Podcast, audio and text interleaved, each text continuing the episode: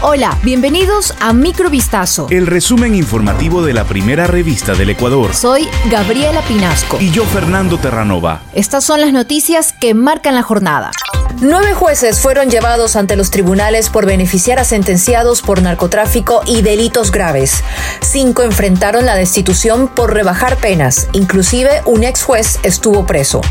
Cuatro más fueron enjuiciados por extorsionar a reos, pero solo uno fue condenado. Los personajes y sus historias ocultas salen a la luz por primera vez a través de Vistazo. Las provincias de Manabí y Guayas son el epicentro del narcotráfico en el país. También son los sitios donde más sentenciados por este delito fueron liberados, tras recibir beneficios en el marco de la ilegalidad. Por esta razón, desde 2019, nueve jueces han sido acusados de emitir fallos que violaron la ley. En 2018, en Guayas, un juez de garantías penitenciarias rebajó en 13 años la pena a un ciudadano serbio sentenciado por narcotráfico, basándose en una ley derogada al invocar un principio constitucional favorable hacia el detenido. Una de las condiciones para disponer su prelibertad fue pedirle que escribiera una tesis sobre los efectos de la droga en la salud pública. Hoy, ese ex juez afirma que ha sido perseguido por el organismo administrativo de la justicia. Por primera vez, el exfuncionario judicial explica su situación jurídica a la prensa. Ingrese a vistazo.com para leer esta investigación completa.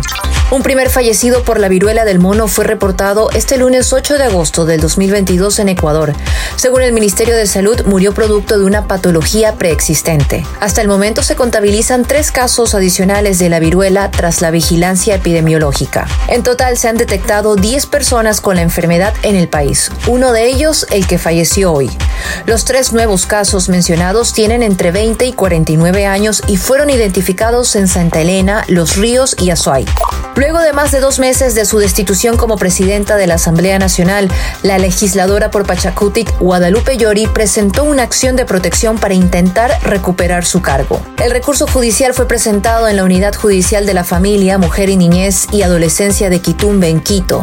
Entre los demandados consta el actual titular del Legislativo, Virgilio Saquicela, y los integrantes de la Comisión Pluripartidista ad hoc que recomendaron su destitución. El pasado 31 de mayo, el Pleno de la Asamblea Asamblea Nacional con 81 votos afirmativos y uno en blanco destituyó del cargo a Yori por incumplimiento de funciones sobre la base de la recomendación del informe de la Comisión Pluripartidista ad hoc que sustanció la denuncia presentada por el legislador Esteban Torres del Partido Social Cristiano. La comisión argumentó que Yori incumplió lo previsto en los artículos 129 y 140 de la Ley Orgánica de la Función Legislativa. Un trágico accidente entre un bus escolar y una camioneta ocurrido este lunes en Santo Domingo dejó dos fallecidos y varios heridos. El siniestro se registró en las avenidas de Los Colonos y Patricio Romero cuando el conductor de la camioneta impactó contra el expreso en el que varios estudiantes eran transportados con rumbo a su plantel educativo. Producto del impacto, una menor de 12 años falleció, así como el chofer de la furgoneta escolar, mientras que varios estudiantes resultaron heridos. La magnitud del accidente fue captada en videos y fotos difundidos en redes sociales en los que se observó el estado en que quedaron ambos vehículos, así como a algunos niños quejándose mientras estaban tirados en la calzada. Según la prueba de alcoholemia, el conductor estaba en estado etílico debido a que registró 1.24 grados de alcohol en la sangre. El sujeto sobrevivió y presenta heridas leves.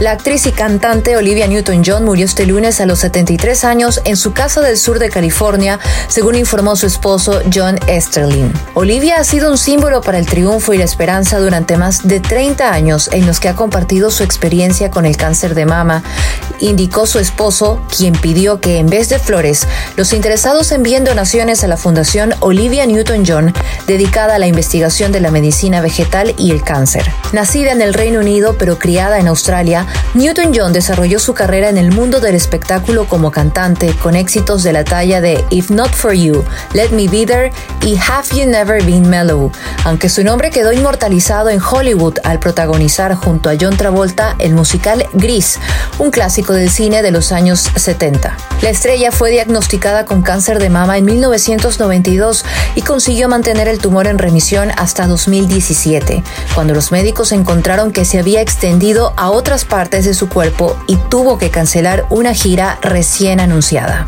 Esto fue Microvistazo. El resumen informativo de la primera revista del Ecuador. Volvemos mañana con más. Sigan pendientes a vistazo.com y a nuestras redes sociales.